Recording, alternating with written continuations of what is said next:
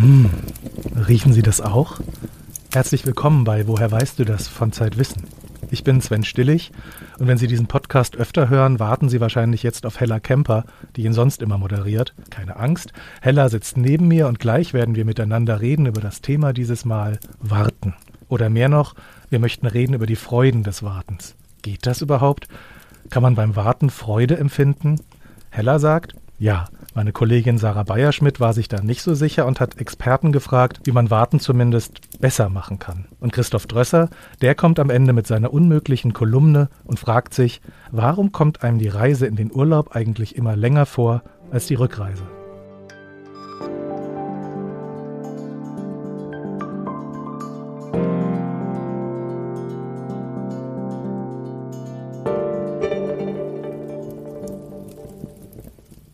Hallo Hella.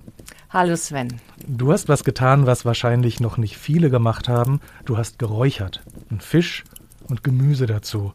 Wie bist du denn darauf gekommen? Ich bin ein kleiner Feuerteufel, das heißt, ich mache gern Feuer und ich esse gern. Und ähm, das Räuchern verbindet beides. Und ich habe den Räuchermeister, sage ich immer, es gibt es natürlich gar nicht, aber er ist ein Meister des Räucherns, Michael Wickert, im Schwarzwald in der Nähe von Freiburg besucht. Und er hat mir beigebracht, wie man räuchert. Und gelernt habe ich dabei vor allen Dingen, dass Räuchern warten bedeutet. Man lernt beim Räuchern zu warten. Warum? Räuchern besteht nicht nur aus Feuer, Glut und Rauch, sondern Räuchern besteht vor allen Dingen aus Zeit. Zeit, weil alles lange braucht und während Michael Wickert die Glut vorbereitet hat, die man natürlich braucht zum Räuchern, hat er mir erzählt, was für ihn die Zeit beim Essen bedeutet.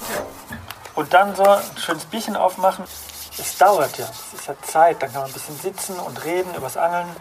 Und der Fisch räuchert so und nach zwei, drei Stunden ist er fertig. Das ist mit für mich ein perfekter Tag dann. Ich finde es spannend, wie Michael Wickert hier erzählt, was ein perfekter Tag ist für ihn. Nämlich alles braucht Zeit und jeder Gang, jede Zutat ist genau bedacht. Das heißt, ich gehe erstmal los und besorge das, was ich räuchern will. Zum Beispiel den Fisch oder das Gemüse oder das Fleisch. Und das hole ich nicht im Supermarkt, sondern das hole ich zum Beispiel hier in Hamburg am Fischmarkt. Und wer angelt oder jagt, so wie Michael Wickert, der holt sich den Fisch natürlich aus dem See. Und das bedeutet, ich setze mich auseinander mit der Qualität des Lebensmittels. Ich weiß genau, was ich da essen werde. Und Michael Wickert hat eine interessante These zum Thema Zeit und Lebensmittel. Und alles, was Zeit braucht bei Lebensmitteln, ist eh schon mal gut.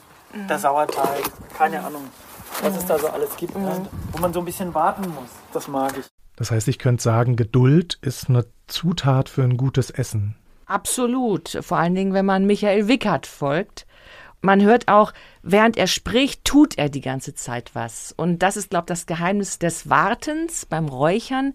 Man sitzt nicht rum und dreht Däumchen, sondern man hat immer irgendwas zu machen. Man muss sich um das Feuer kümmern, man muss sich um die Glut kümmern, man muss sich um den Rauch kümmern.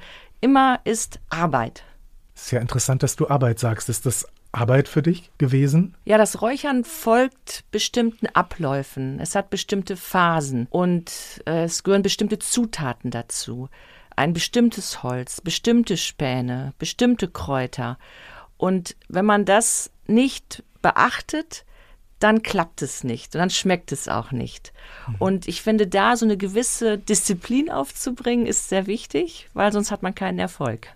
Bevor du anfangen kannst zu räuchern, wann fängt das mit dem Essen eigentlich an? Also du gehst eigentlich am Tag vorher schon los und besorgst dir das, was du essen möchtest, das Räuchergut. Dann musst du dir das Holz besorgen. Da nimmst du am besten Buchenholz. Baumarkt? Äh, ja, du kannst zum Baumarkt gehen. Du musst nur darauf achten, dass es nicht irgendwie behandelt ist, das mhm. Holz. Dann besorgst du dir die Späne, mit denen du den Rauch dann erzeugen wirst. Und die Späne sind auch nicht irgendwelche Späne, sondern das sind beispielsweise Späne auch von Buche oder Eiche oder Kirsche oder Erle. Es sind manchmal Bäume, die auch am Wasser stehen. Und das ist interessant. Räuchern hat auch viel mit Wasser zu tun, denn du legst dein Räuchergut, die Forelle zum Beispiel, in eine Salzlake ein. Und das klingt jetzt ein bisschen komisch. Du legst in die Salzlake, damit der Fisch entwässert. Das ist ein physikalischer Prozess, der nennt sich Osmose. Und das heißt, durch das Salz im Wasser wird dem Fisch Wasser entzogen. Mhm. Du tust aber nicht nur Salz in diese Salzlake, sondern beispielsweise auch Kräuter. Und dafür musst du jetzt nicht unbedingt losgehen und teure Kräuter kaufen, sondern ich bin in meine Küche gegangen, habe bei meinem Tee geguckt und da habe ich ein paar alte Kräutertees gefunden, die schon so ein bisschen über die Zeit waren. Und da habe ich einfach diese Kräuter genommen und äh, gehst du einmal durch den Garten, kannst du auch ein paar Kräuter sammeln, ein bisschen Salbei oder Thymian oder Koriander. Das bedeutet, wenn ich es richtig verstehe, du nimmst dem Fisch was, was du nicht willst und fügst dem Fisch was hinzu, was du willst. Könnte man so sagen. Es klingt so fast ein bisschen nach Zauberei. Und vielleicht hat diese Art von Chemie auch was mit Alchemie zu tun. Im alten Griechenland, da gab es für Koch und Priester nur ein einziges Wort und das hieß Magairos. Und ich finde, da hört man schon ganz gut, Chemie und Alchemie mhm. haben viel miteinander zu tun. Also der Fisch ist jetzt über Nacht in dieser Salzlake und du möchtest am nächsten Tag gerne räuchern. Was machst du, damit es dann richtig losgehen kann? Und ist das schon Teil des Wartens Absolut. Schon vorher die Gänge, das finde ich gehört schon zum Thema Geduld und Warten dazu.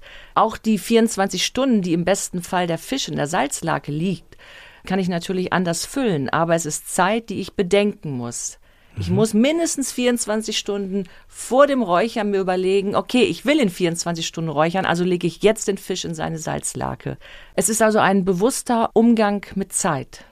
Wenn du es ganz stark überhöhst, gehört hier das Leben des Fisches und das Leben des Baumes sogar noch dazu.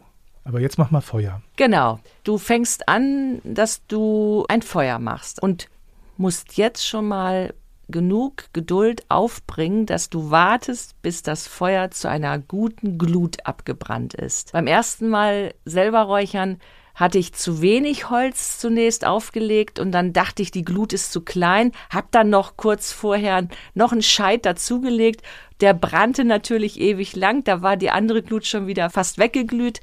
Und dann habe ich den Fisch draufgelegt und durch den brennenden Scheit ist der Fisch dann viel zu weich geworden. Das heißt, ich muss aushalten können, dass ich warte, bis das Holz zur Glut runtergebrannt ist. Dann kann ich den Fisch drauflegen und dann beginnt die erste Phase des Räucherns, nämlich die Garphase oder die Trockenphase, sagt man. Da ist der Raum des Räucherofens noch nicht geschlossen und da muss ich vielleicht gerade einfügen, du musst jetzt nicht groß dir Geräte anschaffen. Zum Räuchern kannst du beispielsweise jeden Kugelgrill benutzen, den du hast. Oder ich habe eine Feuerschale benutzt, die einen Deckel hat. Deckel ist wichtig. Ja. Damit du, der Rauch sich da drin hält? Genau. Das, also du brauchst einen Raum, den du schließen kannst, aber auch, wo der Rauch abziehen kann. Wie lange dauert denn diese Trocken- und Garphase? Also diese erste Phase beim Räuchern dauert ungefähr 45 Minuten. Also man kann das auch ein bisschen abkürzen, wenn die Fische vielleicht nicht so groß sind. Ich hatte jetzt relativ große Forellen. Und da dauert es schon ein bisschen. Wichtig ist, wenn du beim Kugelgrill oder bei der Feuerschale, die ich hatte, äh, darauf achtest, äh, da hängst du ja den Fisch nicht an Haken wie in den, den Räucherschrank, den ich bei Michael Wickert kennengelernt habe und wie es eigentlich beim Räuchern ist, dass du die Sachen reinhängst. Der liegt. Genau, der liegt auf dem Rost. Und da musst du darauf achten, dass du den Fisch, der ja aufgeschnitten ist am Bauch und den du ausgenommen hast, übrigens ein Schritt, über den wir nicht gesprochen haben, aber der auch ganz wichtig ist, der muss nach oben auf dem Rost liegen. Weil liegt er nach unten oder liegt er flach auf der Seite, dann läuft er gewissermaßen aus. Und dann geht viel Geschmack verloren. 120 Grad hochgehen wollen wir jetzt hier drin Hitze haben. Ja, ah, schön. Das Geräusch. Ja, man hört hier ganz schön den Michael Wickert, wie er arbeitet und gleichzeitig aber auch schon wieder genießt. Und dieses Räuchern, das ist einfach mit vielen sinnlichen Wahrnehmungen verbunden. Du riechst natürlich, du siehst die Glut, aber du hörst das Feuer auch und du hörst, wie der Fisch reagiert auf die Hitze. So ein Profi wie Michael Wickert, der hat dann beispielsweise auch ein Thermometer an seinem Räucherofen, die Glut in einer Schublade und das muss er alles betätigen, aber gleichzeitig ist das alles schon ein großer Genuss und eine Vorfreude, die sich eigentlich immer weiter steigert. Mal, wie toll die Hitze ist. Boah. Also heute ist besonders gut. Das zischt so ein bisschen schon mal. Da tropft auch ein bisschen was runter. Mhm. Das sieht man hier am Schwanz. Mhm. Ne, das ist so die Feuchtigkeit. Mhm. Und hier innen auch, das, da, da, sieht man jetzt noch ein bisschen Feuchtigkeit, ne? das ist Wasser. Und da, da geht es jetzt auch langsam zu. Und wir können jetzt sehr mhm. bald schon anfangen zu räuchern. Und ab jetzt macht der Rauch dann alles von allein? Ja, man muss den Rauch erst erzeugen. Und das machst du, indem du auf die Glut die Späne streust. Die vermischst du mit Kräutern oder auch mit Wacholderbeeren. Michael Wickert nimmt übrigens immer noch auch Tannennadeln dazu. Und das macht so einen ganz würzigen mm. Wald, Waldgeruch. Und das streust du über die Glut nicht mit einem Mal ganz viel, sondern vielleicht zwei, dreimal ein bisschen nachlegen von den Spänen und dann siehst du schon, wie sich ein Rauch entwickelt. Das heißt, die Späne, die fangen nicht an zu brennen, sondern die rauchen so vor sich hin. Angler sprechen dann gern vom Vergolden. Der Fisch kriegt so eine etwas gelbliche Farbe und ja, jetzt sozusagen die Veredelung geschieht in dieser zweiten Phase, die man dann die Räucherphase nennt. Und wie lange dauert das ab jetzt? Ja, auch die Räucherphase dauert eigentlich so lange wie die Gabphase, nämlich rund 45 Minuten. Vielleicht muss ich nochmal sagen, diese 45 Minuten, die darf man jetzt nicht so auf die Goldwaage legen, sondern das können auch mal 30 Minuten sein oder auch mal eine Stunde. Man guckt ab und zu nach dem Fisch oder nach dem Gemüse und fasst es auch mal an, fühlt, wie fest ist es, tropft es noch, so wie Michael Wickert das eben beschrieben hat. Also man überprüft den Zustand und wie hat es sich entwickelt und ich, ja, würde fast davon abraten, so auf die Uhr zu gucken. Aber man kann das auch alles nach Uhr und Thermometer machen, aber ich glaube, ein bisschen mehr nach Gefühl ist auch ganz gut. Das ist jetzt auch in 10 Minuten fertig, denke ich mal. Du siehst, ich schaue da nicht groß auf die Uhr. Wow, fass mal bitte an. Die Frage, die ich natürlich jetzt stellen muss, ist, Hella, warum? Also warum kaufst du dir nicht einfach einen Fisch, einen geräucherten? Ja, ich mag diesen Akt der Zubereitung. Ich mag es, Feuer zu machen. Ich mag es, unter freiem Himmel mit Wasser und mit den Lebensmitteln zu arbeiten und das in dem Moment selbst in der Hand zu haben, dass das, was ich essen möchte, auch selbst zubereite. Und ich mag es, wenn es zischt und das Wasser aus dem Fisch verdampft, wenn die Glut knistert. Das sind so alles sehr natürliche Geräusche. Da kann ich richtig gut entspannen. Und das Ganze braucht Zeit. Und du sitzt natürlich nicht nur daneben und spielst auf deinem Handy rum. Trotzdem ist es Warten. Fällt dir das leicht? Ja, also viele Arbeitsschritte passieren parallel. Und ich tue immer etwas, während eben das Feuer etwas macht, während die Glut was macht, während der Rauch was macht. Und diese physikalischen und chemischen Prozesse, die dabei geschehen, die geben die Zeit vor. Also die bestimmen das, was ich zu tun habe. Und das kann ich nicht beschleunigen. Das steht außerhalb meiner Macht und ich muss mich nach dem richten, was da an natürlichen Prozessen geschieht. Ich muss das aushalten, um eine leckere Mahlzeit zu bekommen. Insofern ist Räuchern eine große, moderne Herausforderung. Wir sind ja gar nicht mehr gewöhnt zu warten oder sind bemüht, das zu verhindern. Darum geht es auch in dem Beitrag, den wir gleich hören werden, dass Warten auch so ein Verlust von Autonomie ist. Der Fisch bestimmt, das Feuer bestimmt, die Physik und die Chemie bestimmen. Woher weiß ich denn, dass das Räuchern fertig ist, dass der Fisch fertig ist? Wenn der Hunger zu groß wird. Nein. ähm, ja, ich orientiere mich etwas an der Zeit, aber eigentlich guckt man immer mal wieder unter den Deckel oder in den Räucherschrank und fasst den Fisch oder das Gemüse auch mal an und guckt, wie weit ist es denn jetzt gegart und geräuchert, welche Farbe hat es, welche Konsistenz hat es. Ja, aber letztendlich auch, irgendwann reicht's mal und dann will ich essen. Und wenn man vom ursprünglichen Ziel des Räucherns ausgeht, dass die Lebensmittel länger halten sollen, die Forelle, die jetzt vor dir liegt, ist jetzt länger haltbar? Ja, ich müsste sie nicht sofort essen. Ich könnte sie auch zur Seite legen. Denn das ist ja die ursprüngliche Idee des Räucherns, dass ich äh, Lebensmittel konserviere. Das ist ja schon in, in Zeiten gemacht worden, als es noch keine Kühlschränke, noch keinen Strom, noch keine Elektrizität gab. Da hatte man einen Raum im Haus, da hatte man eine Feuerstelle und man hatte die Lebensmittel Sicher vor Ratten und Mäusen und anderem Ungeziefer hatte man die oben unterm Dach hängen, wo kein Tier dran kam, und der Rauch des einzigen Feuers, der einzigen Feuerstelle des Hauses, zog nach oben raus, und dort hingen die Lebensmittel und wurden im Vorüberziehen gewissermaßen geräuchert. Und weil ja Räuchern relativ großer Aufwand ist, könnte ich auch ein paar Fische mehr räuchern und die zur Seite legen. Hast du den noch? Ehrlich gesagt, Nein, ich habe es niemals geschafft. ich habe immer gleich alles mit den Freunden aufgegessen. Und schmeckt man die Zeit? das ist eine schöne Frage. Ähm, ich glaube, man schmeckt sie insofern, dass man inzwischen wahnsinnig hungrig geworden ist. Mehr über Hella und ihr Räucherabenteuer lesen Sie im aktuellen Heft von Zeit Wissen. Da erfahren Sie auch, was beim Räuchern passiert, wenn man es naturwissenschaftlich betrachtet und wie man Wurzelgemüse präpariert, damit es bei 90 Grad ein Festessen ergibt. Ja, das hat mir übrigens ein äh, Physiker vom Max-Planck-Institut verraten. Der räuchert immer nur Wurzelgemüse und hat einen sensationellen Trick, wie er das präpariert, damit es wirklich ein Festessen wird. Und jetzt hören Hella und ich uns den Beitrag von Sarah Bayerschmidt an. Da geht es um Freuden des Wartens in Gemeinschaft, in der Masse. Kennst du das auch, Hella? Man steht rum und die Zeit vergeht einfach nicht. Ist furchtbar, nix für mich. Wir stehen eng gedrängt vor der Bühne, alle nass geschwitzt. Stickige Luft füllt den Raum, die Vorband hat gespielt, Menschen reden durcheinander, elektronische Musik im Hintergrund. Das dauert ja wieder ewig. Wann geht es denn endlich los? Das Gefühl kennen Sie bestimmt. So ging es mir letztens auf dem Konzert der schwedischen Sängerin Tuve Lu. Warten ist eben lästig. Und dabei war ich sogar freiwillig dort. Niemand hat mich gezwungen. Ich stand da so lange, dass ich mich irgendwann gefragt habe, gibt es überhaupt ein Warten, das Spaß macht? Um das zu beantworten, habe ich mit einem Betriebswirtschaftler geredet und mit einem Soziologen. Der Soziologe ist Andreas Göttlich. Er sagt, gehen ja oft davon aus, dass wir die Wartezeit als vergeudet betrachten und wenn wir sie auffüllen mit etwas Sinnvollem, dann kann das Freude bereiten.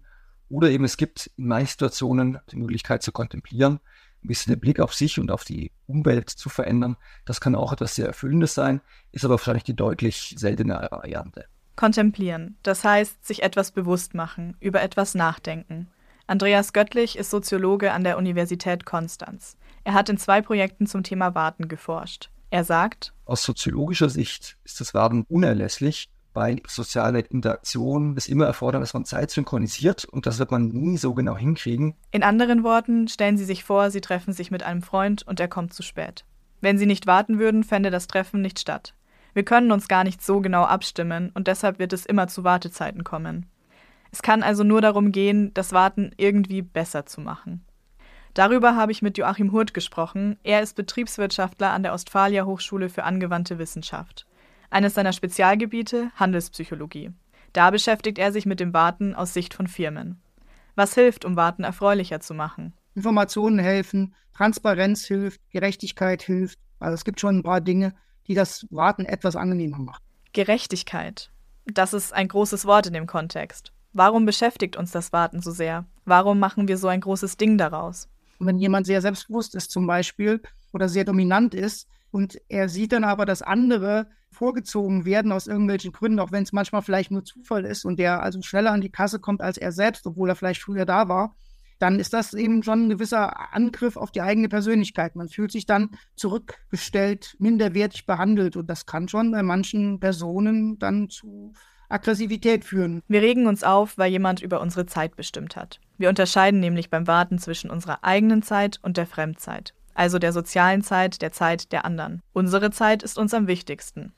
Der Bus zu spät kommt, dann erfahren wir das als eine persönliche Kränkung, weil wir eben sehr stark als selbstberechtigte autonome Individuen verstehen, die immer selbstbestimmt durch den Tag gehen wollen. Und wir merken in solchen Situationen, dass wir oftmals ohnmächtig sind, dass die anderen Zeiten auch da sind und dass nicht immer alles so klappt, wie wir uns das vorstellen für uns und dass wir auch mal Rücksicht nehmen müssen auf die Zeit anderer. Warten ist also lästig, weil es uns in unserer Selbstbestimmung einschränkt. Angenehmer ist es dann, wenn wir immer wissen, wie lange es dauern wird. Deswegen wird an manchen Ampeln angezeigt, wie lange noch rot ist. Stichwort Transparenz. Warten wird aber auch dann angenehmer, wenn wir uns erfolgreich ablenken und die Zeit gar nicht als Warten empfinden. Viele holen deshalb ihr Smartphone oder ein Buch aus der Tasche. Aber da gibt es ja noch die andere Seite, die derer, die uns warten lassen. Firmen und Behörden zum Beispiel. Auch die haben ihre Tricks. Der Betriebswirtschaftler Joachim Hurt hat mir von einer Gepäckausgabe am Flughafen erzählt, die mit Wartezeiten im Blick umgestaltet wurde. Wenn Sie jetzt vorstellen, Sie kommen aus dem Flugzeug und Sie gehen relativ schnell zur Gepäckausgabe und dann passiert da lange nichts, dann sind Sie relativ unzufrieden. Wenn Sie jetzt aber anders geleitet werden und Sie laufen etwas länger dann ist das Gepäck vielleicht schon an der Gepäckausgabe und wenn sie dann da ankommen, endlich, dann ähm, ist das Gepäck da und das kann eben die Zufriedenheit durchaus erhöhen, obwohl sie letztlich genauso lange gebraucht haben, das Gepäck zur Verfügung stellen wie vorher, weil einfach die Leute durch das Gehen, oft ja dann auch durch viele Winkel und rechts und links und hoch und runter, dass das dann natürlich im Endeffekt äh, kürzer einfach wirkt, die Wartezeit, obwohl sie objektiv genauso lange ist. Warten ist faszinierend. Es berührt unsere Autonomie, unseren Sinn für Gerechtigkeit. Es ist nervig und kann uns aufregen. Aber es gibt Momente, da ist Warten sogar ein Zeichen für Qualität. Wenn ich bei einem tollen Nachtclub warten muss, weil er so voll ist und ich dann endlich irgendwann rein darf, dann ist das äh, ja ein Zeichen, dass dieser Club offensichtlich sehr beliebt ist. Und ähnlich mag es bei Restaurants sein. Außerdem kann Warten auch Vorfreude bewirken. Wenn ich mich in eine Warteschlange stelle, um ein ganz begehrtes Ticket für, eine, für ein Konzert zu bekommen, dann kann man sich vorstellen, dass das Warten vielleicht sogar die Spannung so ein bisschen steigert und die Freude, wenn ich dann endlich dieses begehrte Ticket habe, dann so groß ist, dass das Warten tatsächlich auch mal nicht wirklich unangenehm sein könnte. Das Licht geht aus und die Scheinwerfer leuchten auf. Alle sind aufgeregt, jubeln und warten noch ein paar letzte Sekunden länger, bis Tuvalu endlich die Bühne betritt. Jetzt geht's los. Jede Sekunde warten hat sich gelohnt.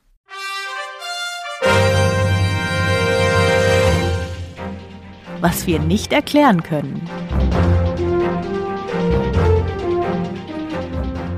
Die unmögliche Kolumne von Christoph Drösser. Heute Warum kommt uns die Hinreise zum Urlaubsort so viel länger vor als die Rückreise?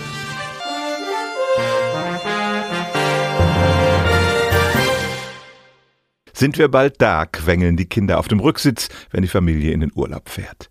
Die Reise kommt uns oft quälend lang vor. Aber wenn es zurück nach Hause geht, erscheint uns die Fahrt viel kürzer. Das Problem. Wir haben es mit einem Problem der subjektiven Einschätzung von Zeit zu tun. Dafür gibt es viele Beispiele, etwa wenn wir auf den Bus warten, uns langweilen und deshalb die Zeit quälend langsam zu vergehen scheint. Was an dem Return-Trip-Effekt, so heißt er unter Forschenden, so interessant ist, die äußeren Bedingungen der beiden Trips sind ja fast identisch, trotzdem kommt fast allen Menschen der Hinweg länger vor als der Rückweg. Was wir schon wissen. Die erste Erklärung für den Effekt war ähnlich wie die für ein Phänomen, das ich hier schon mal behandelt habe, nämlich die Tatsache, dass die Zeit im Alter schneller zu vergehen scheint. Wir machen auf dem Hinweg der Urlaubsreise mehr neue Erfahrungen als auf der Rückreise, und je mehr dieser neuen Erfahrungen wir in einem Zeitabschnitt machen, umso länger kommt er uns vor. Diese Erklärung konnte aber 2011 mit einem einfachen Experiment widerlegt werden. Selbst wenn man auf der Rückreise eine andere Route wählt, die einem völlig neu ist, tritt der Return-Trip-Effekt auf. Immerhin wissen wir, wann der Effekt ausbleibt, wenn die Reise ein Routinetrip ist, etwa der tägliche Weg zur Arbeit. Und wenn das Reiseziel mit negativen Emotionen besetzt ist, etwa eine Wurzelbehandlung beim Zahnarzt, kommt vielen der Hinweg kürzer vor. Was wir nicht erklären können. In den vergangenen Jahren hat es einige interessante Erkenntnisse gegeben, die ein neues Licht auf den Return-Trip-Effekt werfen und mit alternativen Erklärungen aufwarten. Die erste, wir unterschätzen häufig die Länge des Hinwegs, er kommt uns deswegen länger vor als gedacht. Aufgrund dieser schlechten Erfahrung gehen wir pessimistisch an den Rückweg heran, oh, das wird jetzt aber wieder lange dauern, deshalb kommt er uns kürzer vor. Tatsächlich war ein versuchender Effekt umso größer, je mehr sich die Teilnehmenden beim Hinweg verschätzt hatten. Das zweite interessante Ergebnis, während der Reise vergeht die Zeit in beiden Richtungen subjektiv gleich schnell. Das hat man gemessen, indem man Menschen, die ein Video einer Reise anschauten, immer auf einen Knopf drücken ließ, wenn gefühlte drei Minuten vorbei waren. Erst im Nachhinein beurteilten sie die Rückreise als kürzer. Wir scheinen also zwei unterschiedliche Arten der Zeitwahrnehmung zu haben, und der letzte Eindruck bleibt hängen. Die dritte Studie versuchte zu zeigen, je aufgeregter wir sind und je größer unsere positiven oder negativen Erwartungen sind, umso länger kommt uns eine Reise oder auch eine Wartezeit vor. Auf dem Hinweg sind wir erregt, weil uns der tolle Urlaub in ungewohnter Umgebung bevorsteht, auf der Rückreise erwartet uns nur die gewohnte Umgebung zu Hause. Aber müsste uns dann nicht auch die Fahrt zum Zahnarzt länger vorkommen? Es gibt noch viele Fragen zu klären rund um den Return-Trip-Effekt und eine wirklich umfassende und befriedigende Erklärung hat die Wissenschaft noch nicht gefunden.